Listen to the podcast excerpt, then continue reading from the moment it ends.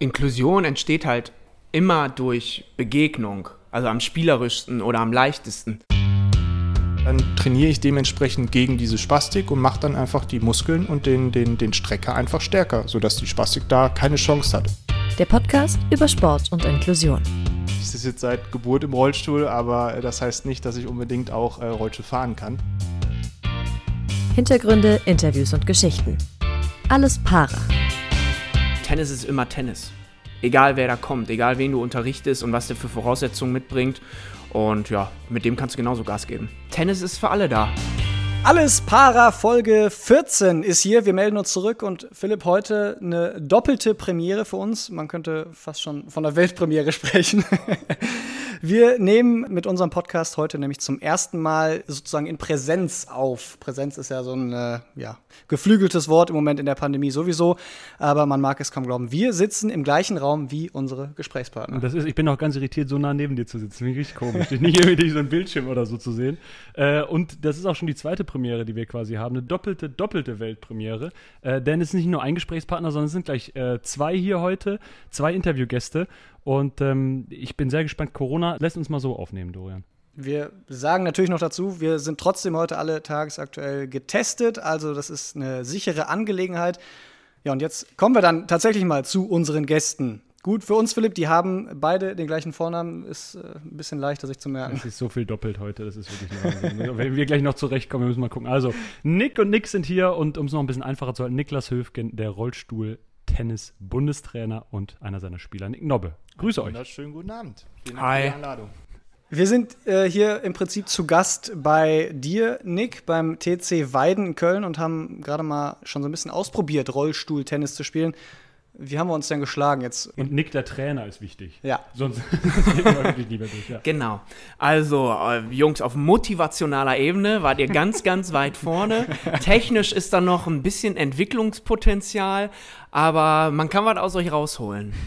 Technisch hat es jetzt aber zwei Ebenen. Einmal fahrtechnisch sozusagen, im Rolli sitzend und natürlich die tennistechnische Ebene. Genau, deswegen haben wir auch anfangs noch so ein bisschen separiert geübt. Einmal das Fahren ohne Schläger, dann das Fahren mit Schläger und dann haben wir uns an die Schläge rangetraut. So viel anders würde ich das mit einem Anfänger oder einer Anfängerin auch gar nicht machen, die mit dem Interesse zum Training käme, das auch weiterzuführen. Und wie das aussieht, das könnt ihr äh, Zuhörerinnen und Zuhörer euch mal anschauen dann. Äh, das es bei Social Media, wie wir uns da, wie gut oder schlecht auch immer wir uns da geschlagen haben.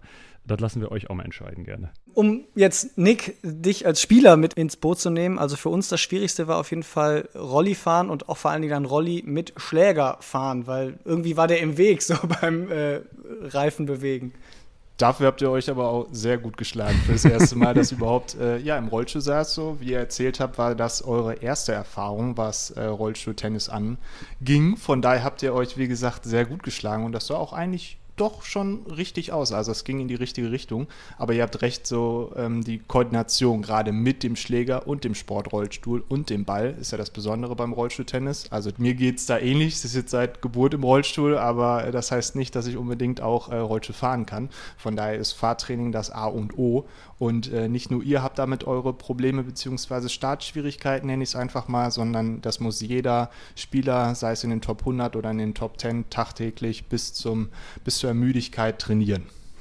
Der Coach äh, hat uns eben schon gesagt, einige spielen mit Handschuhen, du nicht. Ähm, hast du die nötige Hornhaut denn? Weil ich habe zum Beispiel mir eine Blase hier an der an der äh, Kante gefahren. Ja, genau, und das, das innerhalb der, der, der kurzen Trainingssession. Also äh, den Weg habe ich auch schon hinter mir. Also ich habe etliche Blasen, beziehungsweise auch innerhalb des, des Matches bekommt man immer wieder irgendwelche Blessuren, beziehungsweise man geht ja auch einfach nicht glimpflich dann mit seinen Händen um.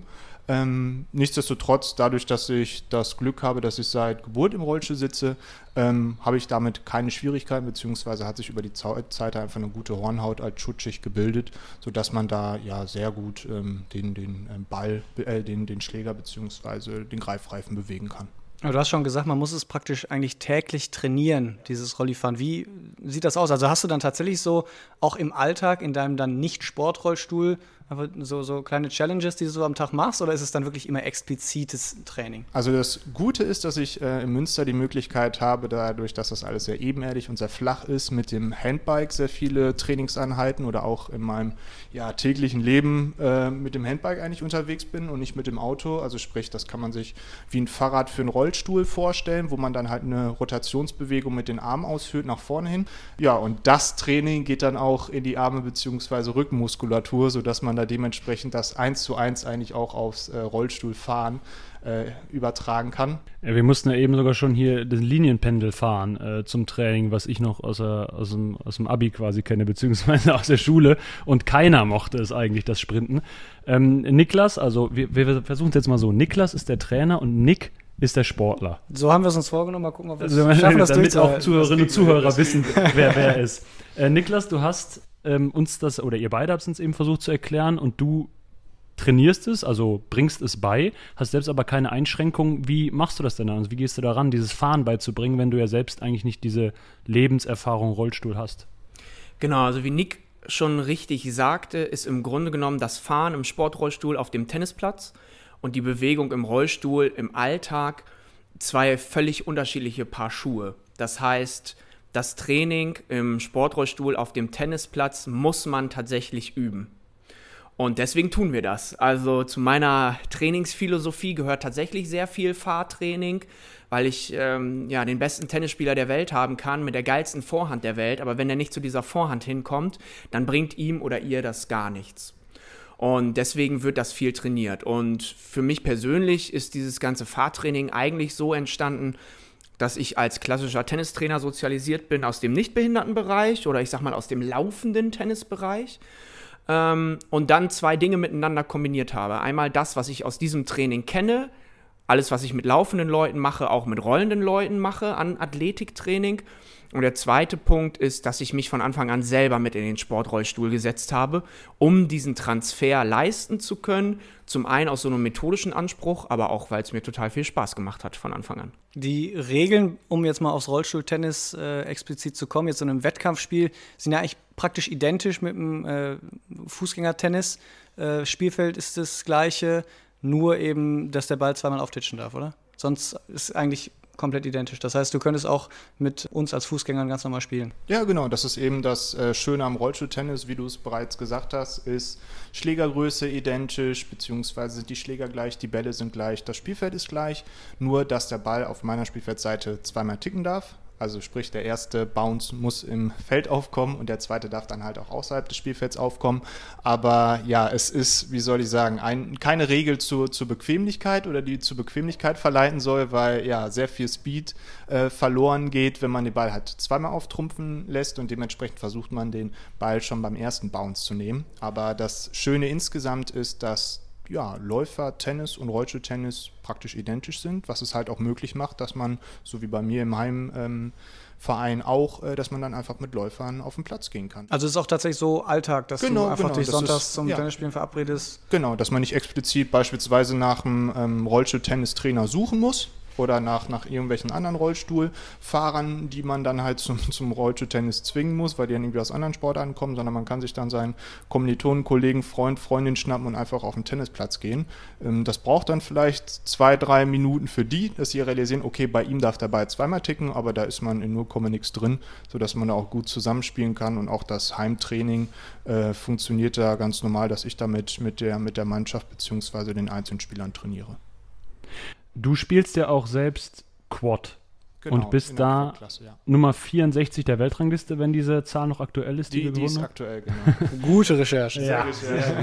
Quad bedeutet, dass du nicht nur Einschränkung der Beine hast, sondern auch der Arme.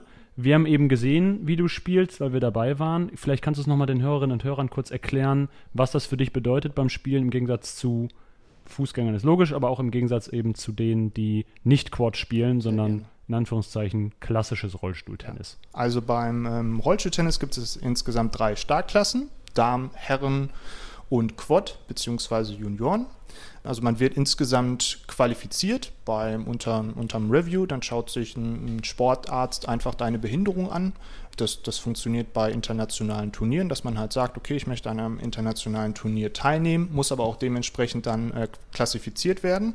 Und bei mir besteht eben die Besonderheit im Gegensatz zu den Herren und äh, zu den Damen, dass ich Einschränkungen an mindestens drei Extremitäten habe, also sprich an beiden Beinen aufgrund meiner spastischen Diparese, aber auch im linken Arm, weil der linke Arm auch von der Spastik betroffen ist, beziehungsweise das Radiusköpfchen im linken Arm rausgewachsen ist, sodass es mir nicht möglich ist, den Arm vernünftig zu rotieren. Also äh, die Hand aufzumachen. Ich mache es mal eben vor, ihr Zuhörer könnt das leider nicht sehen. Also sprich, der linke Arm stoppt dann in der Mitte. Also sprich, ich kann beim Ballwurf beispielsweise nicht mit der ganzen Hand den Ball hochwerfen, sondern muss das mit, mit drei Fingern machen. Ähm, insbesondere auch beim, beim Greifreifen kann ich nicht komplett zugreifen. Also das Feingefühl ist einfach in der linken Hand nicht vorhanden, neben dieser körperlichen ähm, Rotationsproblematik. Dementsprechend bin ich in, einem, in einer separaten Klasse. Da sind ähm, Herren und Damen auch gemischt, also sprich in dieser Quad-Klasse, wo, äh, wo es dann auch nach Punkten geht, aber das wäre zu detailreich. Und in dieser Klasse ist es halt eben so, dass Menschen mit mindestens drei Extremitäten dort ähm, klassifiziert werden, was aber nicht heißt, dass da auch Menschen dabei sind oder auch tatsächlich dabei sind, die ähm, beispielsweise eine Amputation haben, ähm, wo, wo der Arm oder die Finger nicht richtig ausgewachsen sind, also sprich, die dann ähm, keine Finger beispielsweise haben. Ähm, witzigstes Beispiel ist ein E-Rollstuhlfahrer, der spielt mittlerweile nicht mehr, ist Nick Taylor, der äh, war jahrelang Nummer eins der Ja, Welt. heißen die alle Nick da? Oder? Ja, die, die heißen alle Nick, so, das ist so. Einstellungskriterien. Das heißt, äh, genau, so bevor du Okay, Rollstuhltennis spielst, so wird erst dein Name abgefragt.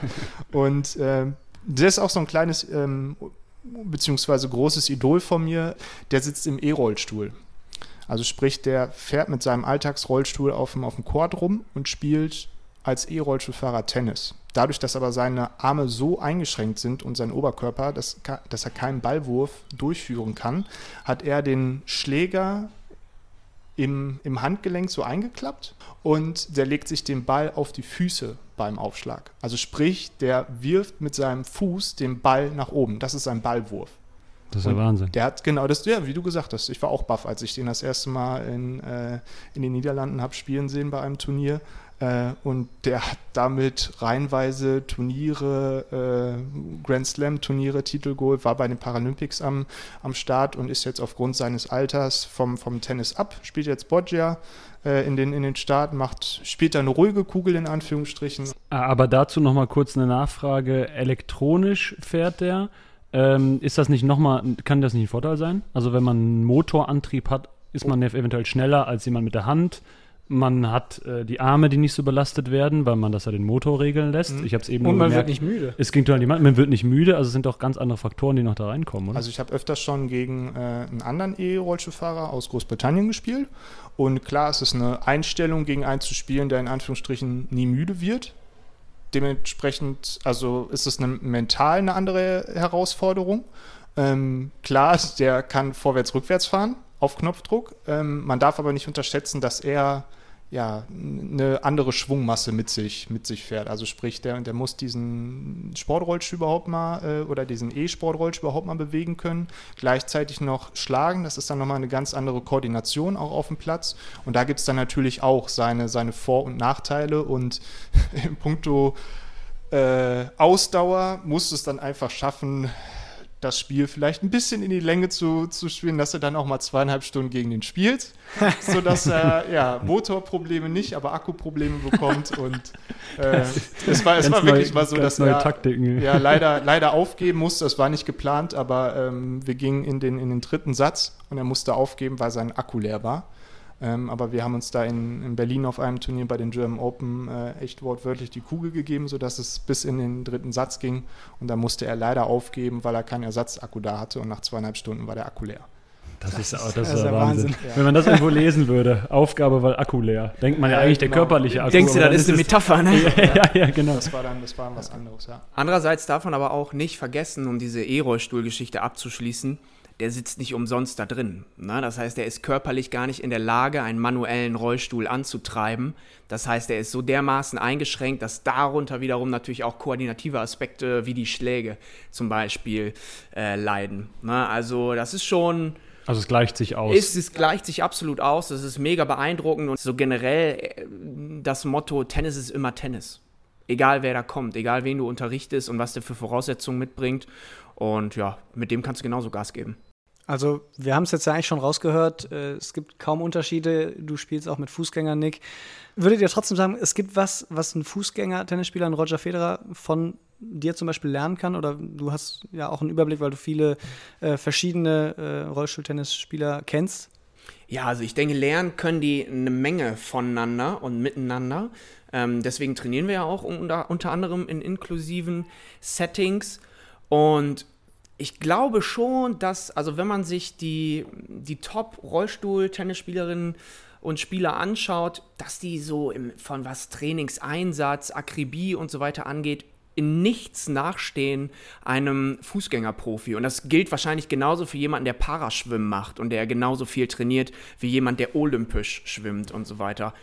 Und ich denke, aus, aus jeder Begegnung können die Leute auf jeden Fall was lernen. Ja.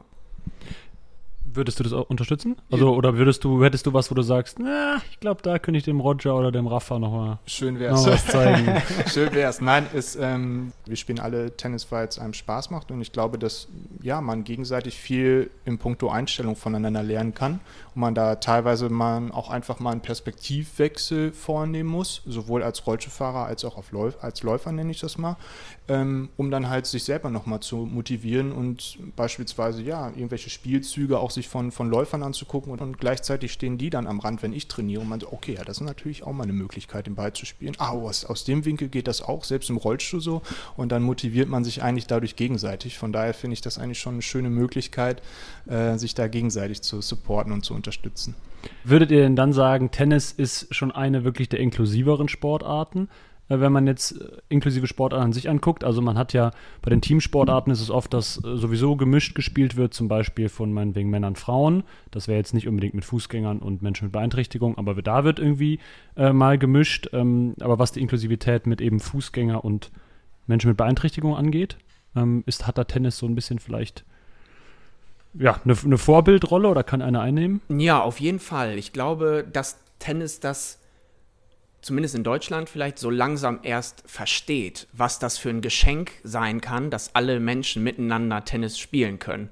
Halt zu Fuß im Rollstuhl mit jemandem mit Seh- oder Hörbeeinträchtigung oder Lernbeeinträchtigung.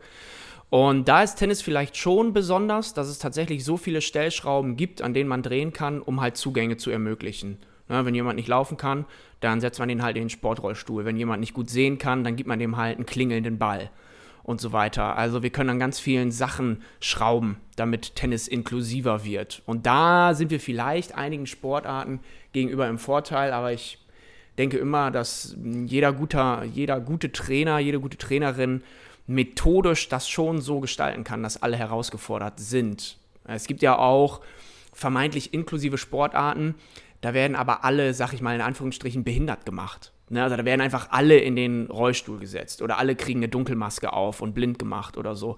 Und ich finde es eigentlich ein bisschen attraktiver, vielleicht auch her herausfordernder, aber schon attraktiver. Das sollte das Ziel eines inklusiven Trainings sein, dass alle ihre Potenziale unter ihren Voraussetzungen ausschöpfen können und trotzdem die Challenge haben. Also das, was Nick sagte, keiner muss sich irgendwie zurücknehmen und mitdaddeln. Es müssen auch nicht alle in den Stuhl gesetzt werden. Jeder kann das zocken, worauf er Bock hat, gemeinsam mit den anderen. Und das kann Tennis, glaube ich.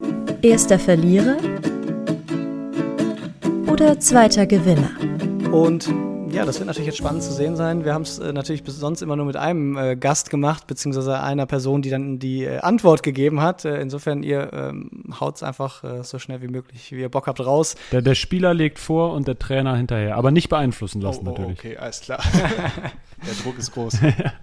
Es sind nur entweder oder und ihr quasi entscheidet ja, euch für einen genau. Begriff. Doppel oder Einzel? Doppel. Doppel. Advokat oder Avocado? Avocado. Definitiv die Avocado. Vorhand oder Rückhand? Rückhand. Vorhand. Trainer oder Spieler? Spieler. Trainer. Überraschend. Federer oder Nadal? Federer. Auch Team Roger. Leitungs- oder Sprudelwasser? Sprudel. Leitung, Asche oder Hartplatz? Hardcore. Asche. Volley oder Rolli? Volley. Volley. Tee trinken oder Teefeld? T-Feld. Tee trinken.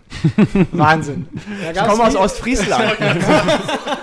Da gab es viele Verschiedenheiten. Ich hätte gedacht, dass es ein bisschen einheitlicher ist. Das ist, ja, das stimmt. Aber coole Fragen. Auf eins müssen wir natürlich äh, eingehen. Ähm, Federer oder Nadal, beide habt ihr äh, Roger Federer genommen, weil er so, ich sag mal, der etwas elegantere ist und nicht so über die Power und den Willen kommt? Oder wa- was, äh, was macht ihn für euch besonders? Team Roger, weil er einfach für mich so fast der kompletteste Spieler ist. Also wenn du den, den perfekten äh, Tennisspieler suchst, der sich aus unterschiedlichen Komponenten zusammensetzt, so koordinative, konditionelle Faktoren, Technik, Taktik, der mentale Bereich, plus dann noch diese äh, Gentleman-Mäßigkeit, die von Roger dazukommt, dann ist der Typ ein absolutes Phänomen. Und deswegen aus für mich aus, aus Spielersicht bewundere ich den und aus Sicht des Trainers hätte ich so jemanden gerne im Training. Ja, gut. Eines Tages. Wir strengen uns an. Gerne mal eine Wir Bewerbung geben uns schreiben. alles. wir geben alles. Äußerlich, Nick, gehst du eher Richtung Djokovic. Ja, vielen Eigentlich Dank, schon so ein bisschen, Dank, ne? Vielen Dank. äh, kurze, dunkle Haare, um das mal kurz zu beschreiben. Danke, und äh, danke. spielerisch wüsste, könnte ich es jetzt gar nicht sagen. Vielleicht ganz sogar knapp, auch. Ganz, ganz knapp dran vorbei. Ich glaube, Ja, Nix ja. Aufschlag ist schneller als Also der von heißt, als der Novak. von Genau, Nova, so. ja. Also Novak ruft mich auch öfters mal an und schreibt mir bei Instagram eine DM, so von wegen, ähm, ich habe da nochmal die eine oder andere Frage. Also quasi so wie wir.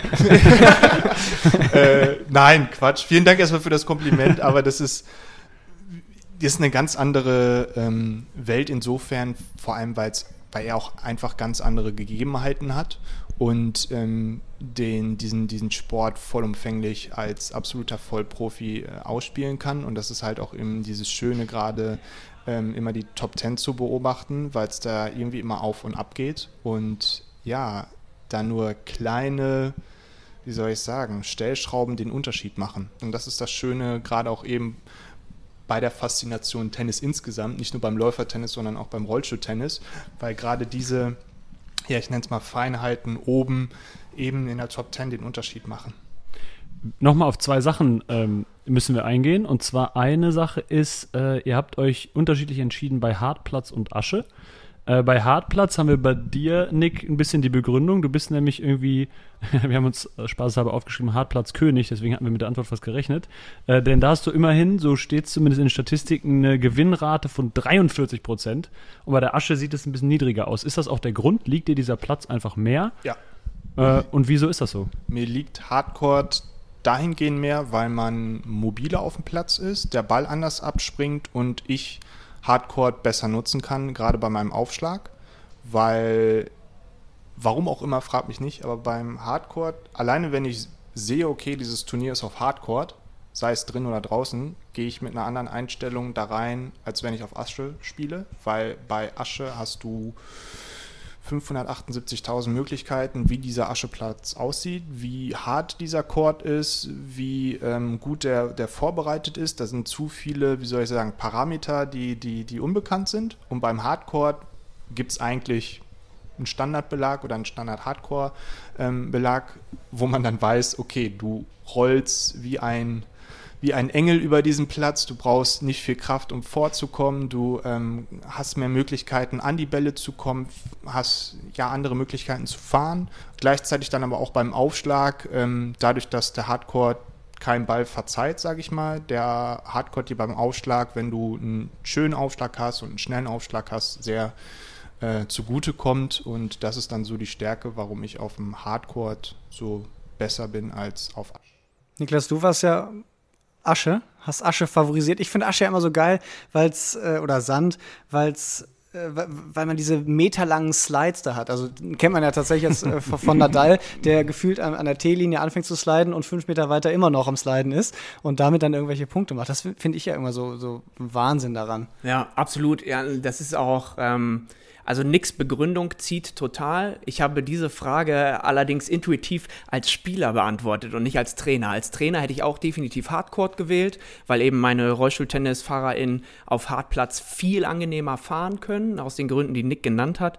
Aber ich persönlich als Spieler, ich bin einfach so ein so ein Wühler-Typ. Ne? Ich stehe dann irgendwie anderthalb Meter hinter der Grundlinie und spiele den Ball 800.000 Mal zurück, bis der Gegner den in den Zaun knallt. Und deswegen kommt mir einfach als Spieler so äh, Asche entgegen. Aber als Trainer würde ich auch äh, Hardcore wählen. Und wenn ich selber Rollstuhl fahren müsste, dann würde ich jetzt recht Hardcore wählen. Wie sieht denn deine äh, Gewinnbilanz, deine Siegesbilanz aus? Ja, das ist eine gute Frage. Das kann ich dir überhaupt nicht beantworten. Ich kann dir nicht mal sagen, wann ich das letzte Turnierspiel oder ranglistenwertige Spiel gemacht habe. Ich habe irgendwann habe ich die Seite gewechselt, ne, auf die Trainerseite ähm, und ab dann wurde es irgendwann frustrierend, selber noch Turniertennis zu spielen, weil ich immer nur Bälle reinspiele den ganzen Tag und selber gar nicht ins Matchen komme. Und dann spiele ich gegen irgendwen und denke so, oh, den musst du so locker auf der Pfanne haben, Niklas Höfgen, und du brichst dir hier voll einen ab. Und dann bin ich tatsächlich so konsequent und sage, dann lässt es ganz. Also ich bin gemeldet hier, wo wir gerade sitzen, im TC Weiden, im Verein, ähm, sag den Jungs aber äh, ganz konkret, Leute, rechnet nicht mit mir. Wenn wirklich Not am Mann ist und ich Zeit habe, dann spiele ich. Aber ich bin weder im Schlag, noch habe ich die Zeit für selber Turniertennis zu spielen. Letzte Sache, auf die wir noch eingehen wollen bei erster Verlierer oder zweiter Gewinner. Nick, du hast dich äh, oder ihr habt euch beide für Avocado entschieden, obwohl es praktisch deinen zukünftigen Beruf, den Advokat, zur Auswahl gab. Du bist Jurist. Ich, ich, wusste nicht, ob ich die Vorlage verwandeln soll. Ihr seid so gut also, vorbereitet. Ich wollte gerade sagen, so eure Vorbereitung ist echt äh, ja, unfassbar gut. So. Es ist sehr sympathisch. ähm, ja, war Intuition. Also es war einfach, ich, ich vielleicht habe ich auch ein bisschen Hunger jetzt nach dem, nach dem, nach dem Spiel gehabt so und äh, ich glaube, das war, es war mehr Bauchgefühl wortwörtlich oder, oder Hunger als äh, ja, groß darüber nachgedacht, aber das stimmt genau. Aber um mal kurz auf, auf Jura und dein, dein Studium vielleicht zu sprechen zu kommen, also ich habe niemanden kennengelernt, der Jura studiert und dem es ja, ich sag mal, wirklich Spaß gemacht hat und der da ja so locker flockig durchgegangen ist. Es war immer eine Qual.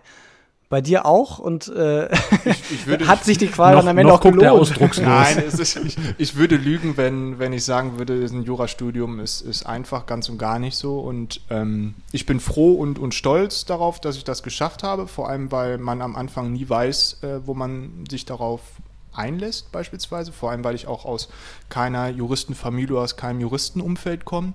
Ähm, aber mir hat es irgendwie, ja, seit dem ersten Semester Spaß gemacht und das Schöne ist an diesem Studium, jeder geht da so ein bisschen seinen eigenen Weg und findet für sich heraus, wie man mit dem Druck oder mit diesem Examensdruck, das ist halt insbesondere das Krasse im Studium, wenn es dann aufs Examen hingeht, weil ja, die Strukturen da so sind, dass du die besten Noten in der Uni bzw. im Studium schreiben kannst. Am Ende musst du aber die, das Staatsexamen gut schreiben, um da dementsprechend ähm, ja, Ausblicke bzw. berufliche Perspektiven zu haben.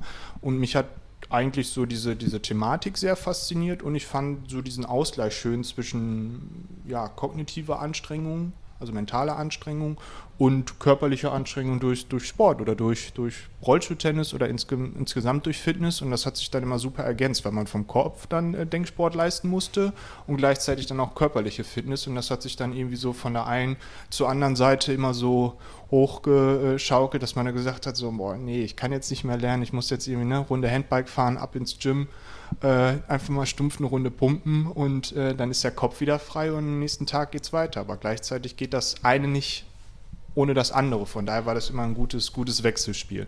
Nick, kurz, du hast es eben schon erwähnt, äh, spastische Diparese, ähm, unheilbare Muskelschwäche ist das.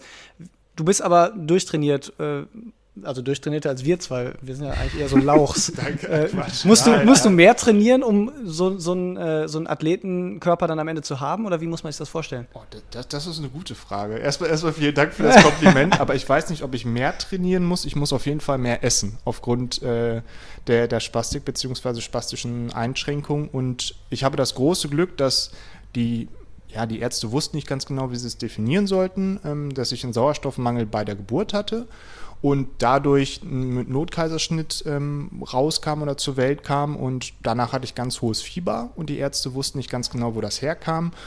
Und dann hat sich so im Laufe der Entwicklung herausgestellt, okay, irgendwie sind die Beine doch sehr angespannt, beziehungsweise ist der ganze Körper die ganze Zeit unter Spannung. Das ist jetzt nichts, was aktiv kommt, sondern ja, neurologisch bedingt sein muss.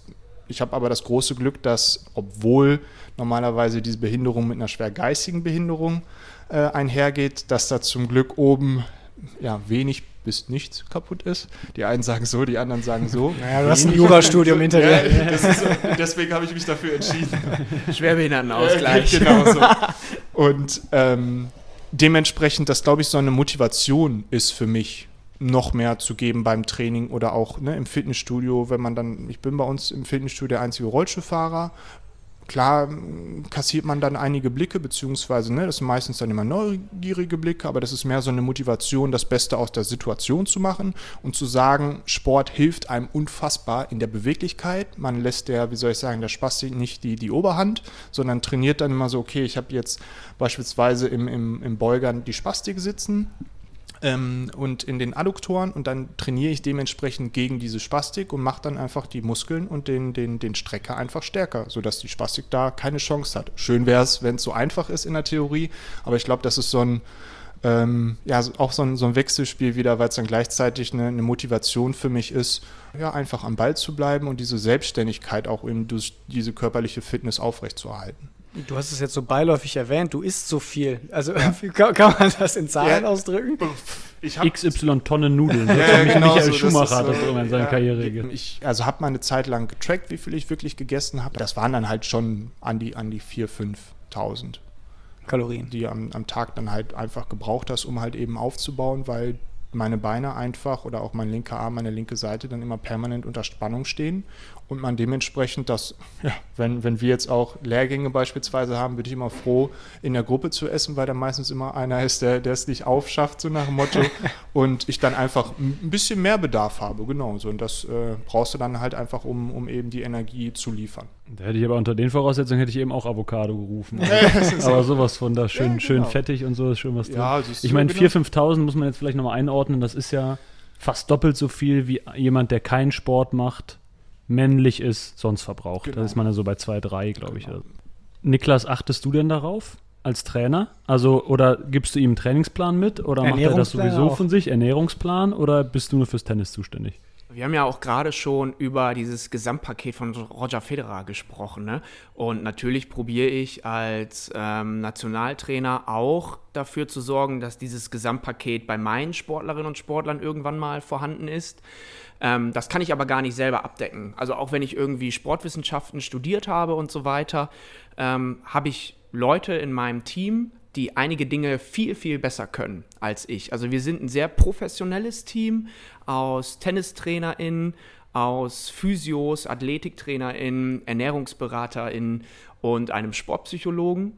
Das heißt, ähm, wir können den Bedarfen, die unsere SpielerInnen signalisieren, weil sie sie selber merken, oder Bedarfe, die wir glauben zu bemerken, dann schon abfangen. Und da spielt Ernährung auf jeden Fall eine Rolle. Du als Bundestrainer, wie viele Tage im Jahr bist du unterwegs? Also ich stelle mir das eigentlich so vor, dass du wahrscheinlich so drei Wochenenden im Jahr überhaupt nur zu Hause bist. Aber Vielleicht, ja, vielleicht ist es auch falsch gedacht. Ich mache ja nicht nur diesen Nationaltrainer-Job, sondern mein ganzes Leben oder mein ganzes Arbeitsleben, manchmal auch das Privatleben. bam, bam, bam. Was ist nochmal was?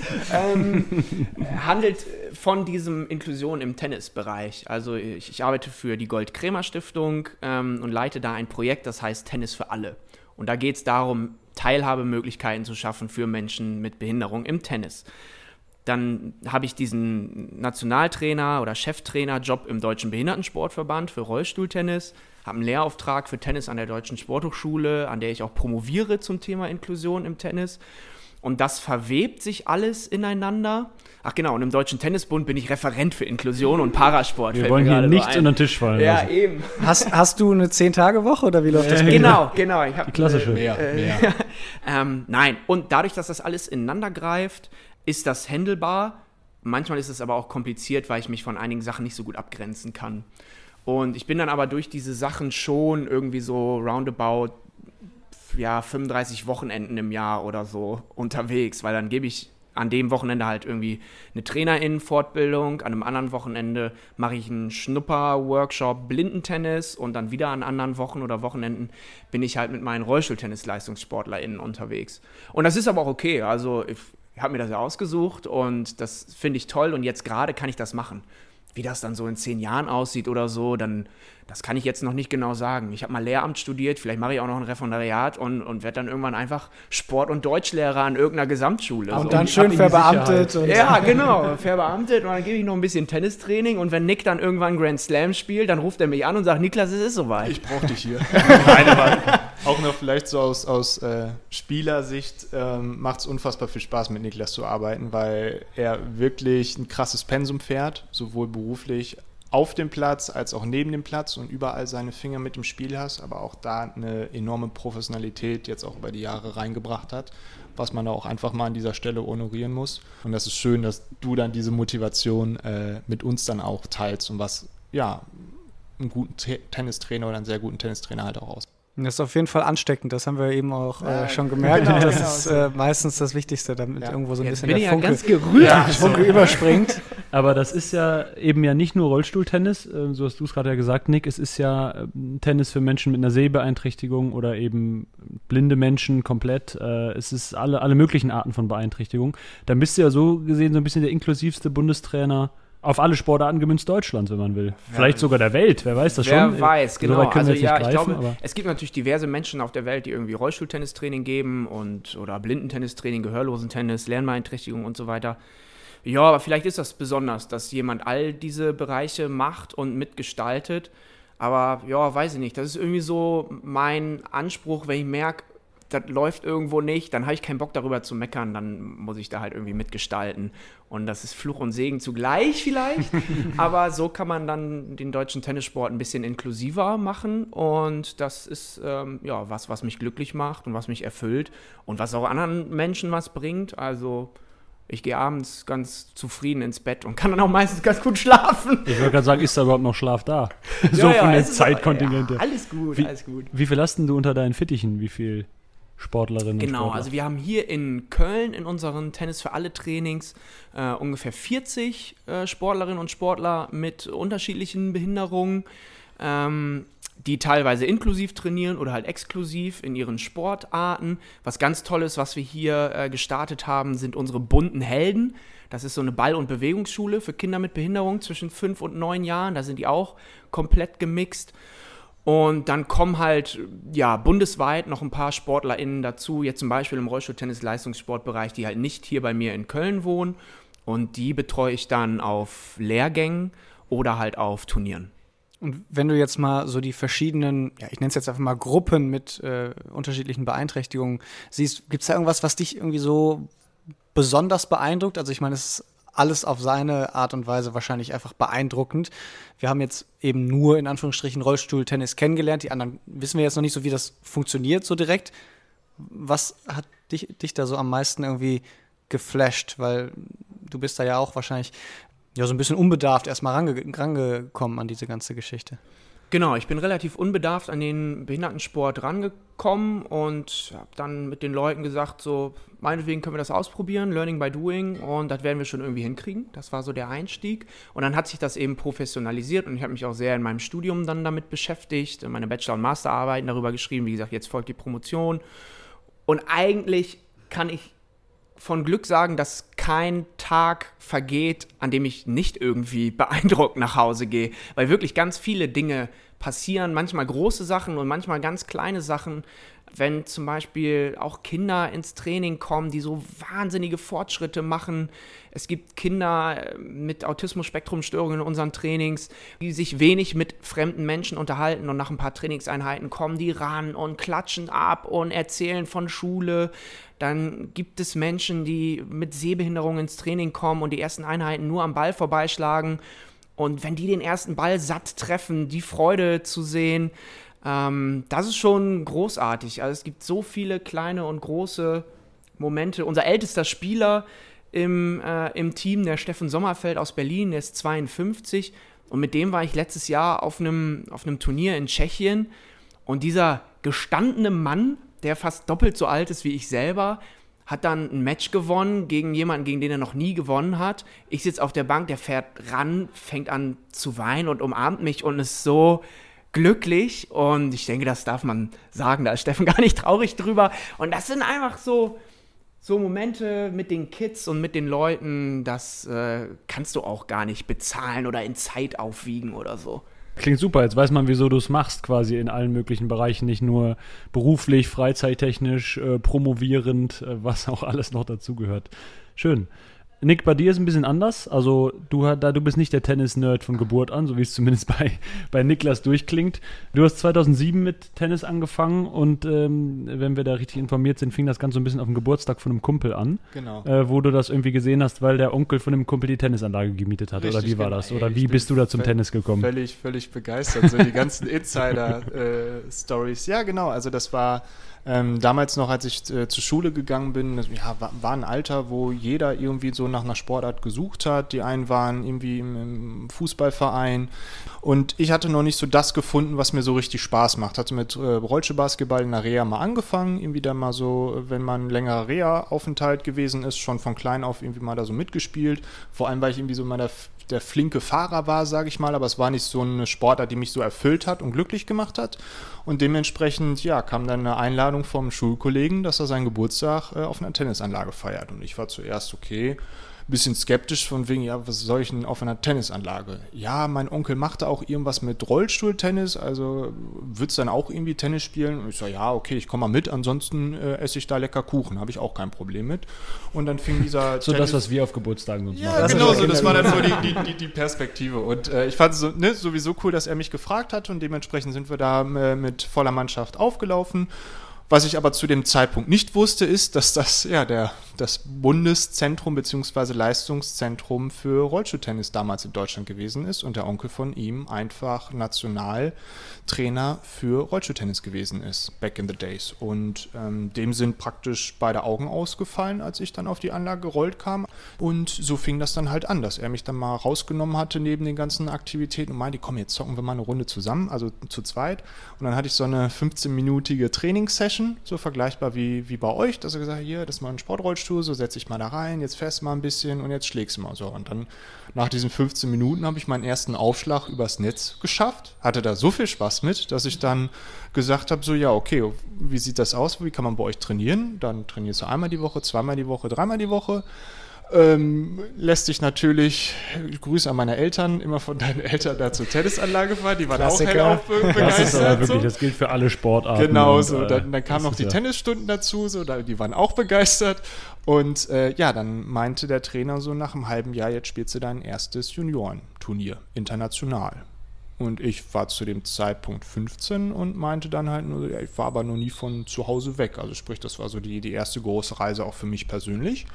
Und das war dann in doppelter Hinsicht eine, eine Challenge. Und ich habe auf gut Deutsch bei diesem Turnier voll auf den Sack gekriegt. Also ich glaube, ich bin letzter oder vorletzter geworden. Aber mir hat diese Erfahrung so viel Spaß gemacht und mich hat das unfassbar bereichert, dass ich gesagt habe, das mache ich jetzt weiter. Und dann, äh, genau, mehr trainiert, anders trainiert, sich verbessert und es hat sich dann halt alles irgendwie so entwickelt, wofür ich unfassbar dankbar bin und auch sehr glücklich bin, dass ich diese Erfahrung insgesamt äh, mit Tennis habe und das Tennis so mein Leben bereichert. Niklas, wie bist du denn dann auf Nick aufmerksam geworden oder wie habt ihr die zwei denn dann zusammengefunden? Genau, ich hatte den Luxus, dass ich sozusagen ähm, in ein äh, halb gemachtes Nest mich setzen konnte. Also ich habe eine gewisse Struktur übernommen. Und als ich das übernahm, war Nick schon Teil des Kaders. Und im Grunde genommen ist diese Geschichte von Nick so zufällig sich das anhört, ähm, ist das die Regel in ganz vielen Behindertensportarten und war auch bis vor einer kurzen Zeit die Regel im Rollstuhltennis, dass eigentlich alle Leute, die aktuell erfolgreich sind im Rollstuhltennis in Deutschland, mehr oder weniger Zufallsprodukte sind, weil es diese systematische Förderung und Sichtung und ähm, Lehrgänge, Mannschaften und so weiter, das war noch sehr in den Kinderschuhen. Und so langsam ist aber der Deutsche Tennisbund in Kooperation eben mit dem Deutschen Behindertensportverband und anderen Institutionen so weit, dass da Struktur und System reinkommt. Also dass man davon wegkommt, dass erfolgreiche Rollstuhltennisspieler in Zufallsprodukte sind, sondern das Ergebnis von systematischer Förderung. Du hast, Nick, eben das angesprochen, hast gesagt, ähm, du bist da so draufgerollt auf dem Platz. Äh, dafür muss es ja barrierefrei sein. Das kommt mir nur gerade noch, weil wir eben das hier auch gesehen haben. Die meisten Plätze sind es, aber wir Fußgänger haben eine kurze Abkürzung genommen über so einen Bordstein. Das ist ja auch was, was vielleicht Leute eher anzieht, wenn sie merken, ich komme auch mit dem Rollstuhl leichter drauf, genau. dann komme ich auch mal lieber zum Training. Wie ist das denn in Deutschland so, die, die Tennisplätze? Wie inklusiv sind die schon oder wie viel Luft ist da noch nach oben? Ja, im Grunde genommen gibt es zwei Dinge. Zum einen Vereine, die jetzt sagen, ach krass, es gibt auch Rollstuhltennis, wir würden gerne umbauen und barrierefrei werden, um ein Angebot zu machen.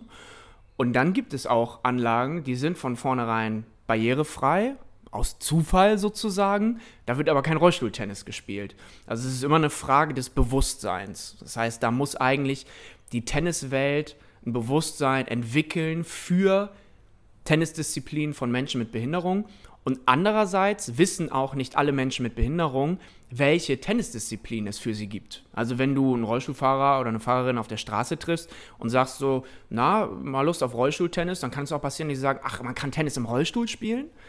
Und ähm, wenn sich diese beiden Welten annähern und gleichzeitig mehr Barrieren abgebaut werden, Barrieren gibt es ja unterschiedlichster Art, ähm, nicht nur baulich, sondern auch finanziell oder kommunikativ oder in den Köpfen, so äh, klassischer Spruch, erstmal müssen die Barrieren in den Köpfen abgebaut werden.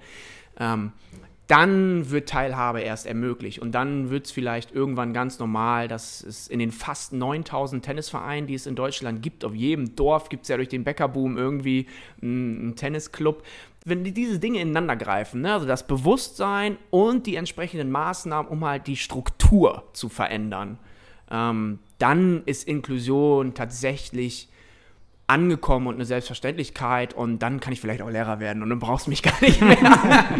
das heißt, du stößt es nur an. Dann läuft alles von alleine. Ja, genau. Also Inklusion, ich habe das ja nicht erfunden.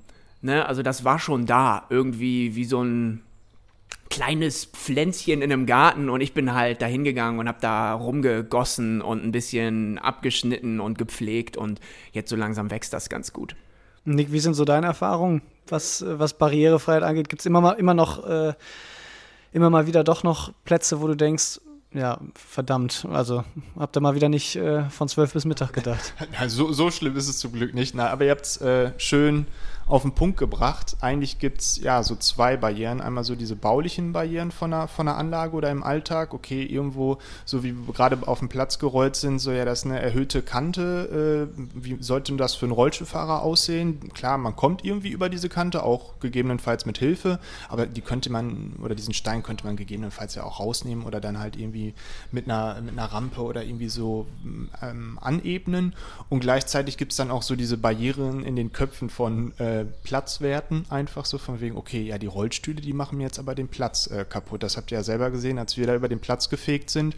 Da waren natürlich dann halt, äh, ja, ähm, Bremsspuren auf dem, oder wenn wir unsere Turns gemacht haben, Spuren auf dem Platz, die aber sofort verschwunden waren, als wir den Platz wieder äh, abgezogen haben. Also wenn da eine, eine, Mannschaft auf dem Court steht, die dann halt da ihre, ihre Links-Rechts-Slides übt und äh, auch ein schönes Training absolviert hat, ähm, ist der Platz auch mal ein bisschen äh, überflügt. Und wir machen den Platz nicht kaputt, beziehungsweise es bleiben halt keine Schäden durch den ähm, Sportrollstuhl vorhanden, sondern man zieht den einfach ganz normal ab und gut ist. So, das gilt es dann aber auf der anderen Seite, von unserer Seite, auch mit, wie soll ich sagen, offenem Arm zu, zu äh, erklären und halt zu zeigen. Nein, Rollstuhl, Tennis, äh, oder der, der Sportrollstuhl macht nichts kaputt so und kommt mal her und zeigt mal und wir spielen mal zusammen. Oh, und dann kommt so dieser, wie soll ich sagen, dieser Coinflip, wo, oh, das ist aber interessant, ja, das ist aber toll. Und nee, und dann müssen wir aber, nee, da müssen wir auch mal was machen. So, dann müsst ihr auch mal zu uns in den Verein kommen und äh, da müssen wir auch mal irgendwie so eine offene Veranstaltung machen, Rollstuhlfahrer, Läufer zusammen. Also ich finde, das ist dann immer so ein, so ein schönes Wechselspiel zwischen offener Seite von den Tennisvereinen und offener Seite von der Spielerseite. Und, und ich finde, wenn man da so diesen Weg Hand in Hand geht und nicht sagt als äh, Rollstuhlfahrer, nee, ich erwarte jetzt von den anderen, dass ich da irgendwie jetzt integriert werde. Das ist so der falsche Ansatz und gleichzeitig darf sich auch ein Tennisverein nicht mit der Erwartungshaltung hinstellen oder sich so völlig verschränken gegenüber Rollstuhltennis, weil ich glaube, da geht sehr, sehr viel Potenzial und sehr, sehr viel Freude äh, auch verloren, weil beide Seiten voneinander profitieren können. Inklusion entsteht halt immer durch Begegnung also am spielerischsten oder am leichtesten. Natürlich kann ein Tennisverein Barrieren abbauen, baulich, aber das kann auch sein, dass er dadurch immer noch nicht inklusiv ist. Wenn jetzt der Nick zum Beispiel in einen Verein kommen würde, hat da sein ein Ansprechpartner, zum Beispiel einen Trainer oder eine Trainerin, die machen eine Stunde Training und dann fährt Nick wieder nach Hause. Dann ist er sozusagen ein exklusiver Gast auf dieser vermeintlich barrierefreien Anlage. Aber dann würde ich immer noch nicht von einem inklusiven Club sprechen. Und da ist eben Begegnung ganz wichtig. Also ich kann als Wissenschaftler noch so viele spannende Forschung machen oder Publikationen rausgeben, die Leuten erklären, wie Rollstuhltennis funktioniert. Aber eine Trainingseinheit zusammen mit Nick, so wie ihr das gerade gemacht habt, ähm, sorgt für viel mehr Inklusion als jeder Artikel, den ich rausbringe. Das ist ja auch vollkommen egal, sag ich mal, wie du diesen Begriff definierst oder dann halt auf dieser wissenschaftlich kannst du halt noch so viele Promotion bzw. Doktorarbeiten im, im, theoretischen Teil verfassen und sagen, so müsste es laufen, man muss es dann einfach ausleben und das ist halt eben so das Schöne und äh, ja, ich freue mich dann immer halt auf ein offenes Ohr zu treffen und dann, ich glaube, die Empfänglichkeit auch insbesondere für Rollstuhltennis ist in den letzten Jahren auch sehr stark gewachsen. Also das ist, äh, das ist mittlerweile angekommen. Sagt Nick Nobbe und das möchte ich an der Stelle noch loswerden, Hammergeiler Name. Hammergeiler Name fürs Radio, für den Podcast. Nick Nobbe finde ich. Steht da steht die Alternativkarriere schon. Rasender Reporter Nick Nobbe. Ja, ja. genau. Rollender Reporter Nick Nobbe. ja, das stimmt. Also, Nick Nobbe, Rollstuhl-Tennisspieler und äh, eben sein Bundestrainer Niklas Höfgen. Vielen Dank für das Gespräch. Hat äh, sehr viel Spaß gemacht. Sowohl natürlich das Gespräch als auch ja, die Trainingseinheit, die wir vorher mit euch bestreiten durften. Ihr habt uns ja mal so ein bisschen äh, rangenommen und wir durften vor Ort quatschen. Wir durften wirklich vor Ort Wahnsinn. quatschen. Ja, es ist wirklich ein Relief, sagt man doch so schön. Ne?